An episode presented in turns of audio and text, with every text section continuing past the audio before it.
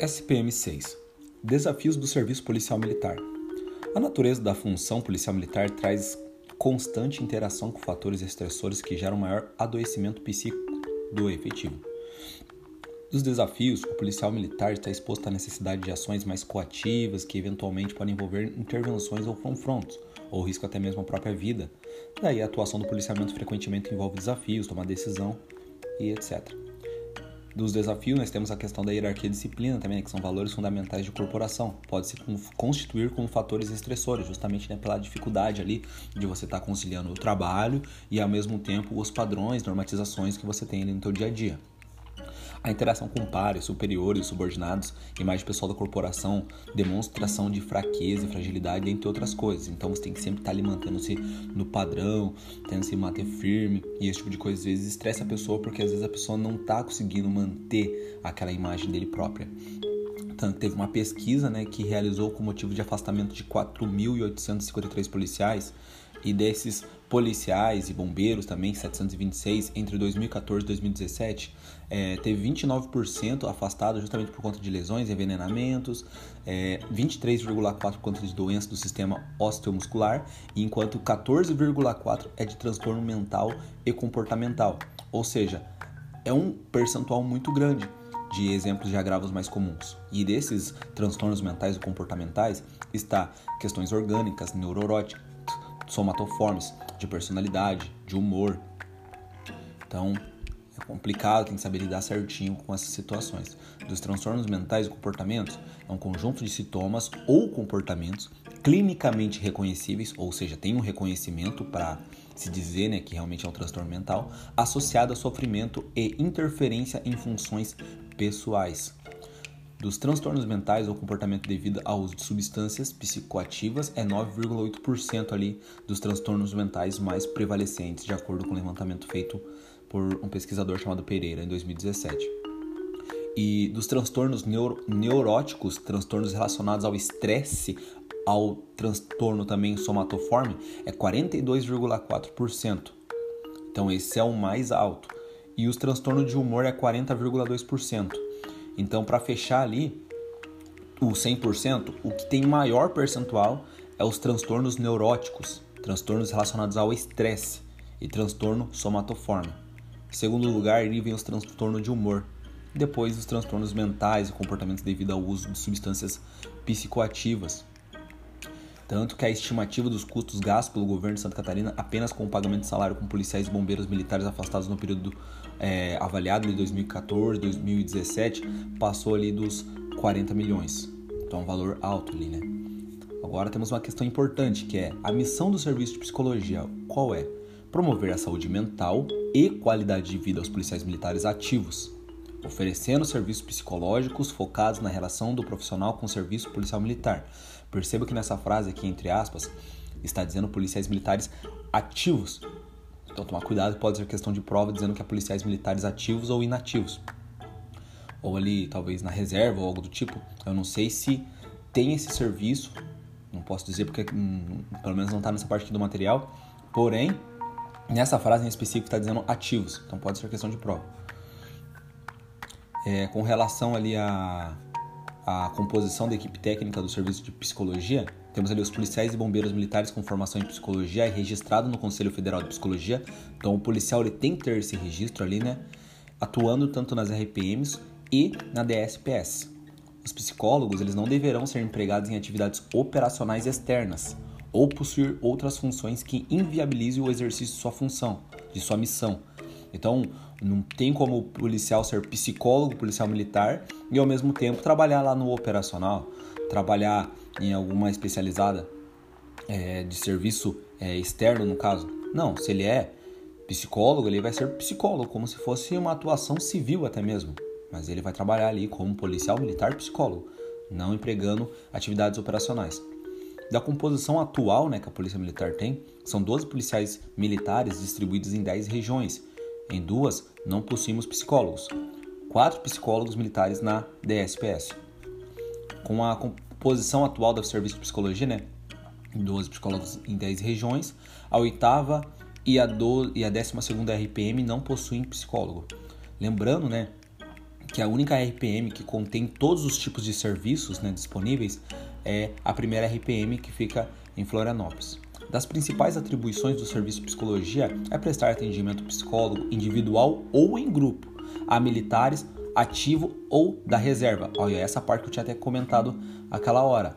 Então, o serviço de psicologia é tanto ao da ativa quanto da reserva. Mas naquela frase em específico, estava trazendo policiais militares da ativa e ou familiares que apresentam adoecimento psíquico decorrente ou associado ao serviço realizar avaliações psicólogas para fins de porte de arma, readequação funcional, ingresso, entre outras, atuar em programas de prevenção ao adoecimento psicológico na corporação, manifestar-se à junta médica para casos de concessão de auxílio saúde, readaptação, reforça, é, licenciamento e exclusão de policiais militares. Aqui no texto está dizendo readaptação, reforça. Eu não sei se reforça está tá querendo dizer reforma. Talvez possa ser um erro de texto aqui no material mas só trazendo esse aspecto aí do prestar atendimento psicólogo individual ou grupo a militares ativo ou reserva. Então, provavelmente não vai ser questão de prova aquela frase lá que só traz o ativo, para justamente não gerar algum tipo de situação de recurso. É outras atribuições, que é desenvolver cursos, instruções ou palestras atinentes à saúde mental do efetivo, atuar no desenvolvimento de recursos humanos, né, assessorando os comandantes de chefes do P1, desenvolver estudos e pesquisas que possam contribuir com o desenvolvimento da política de saúde. É, das principais formas de acesso ao serviço, agora são acesso ao serviço, é o acionamento do PROGESP, que é o Programa de Gerenciamento de Estresse Ocupacional e Pós-Traumático, ou encaminhamento para atendimento psicólogo ali, né? E encaminhamento para avaliação psicológica.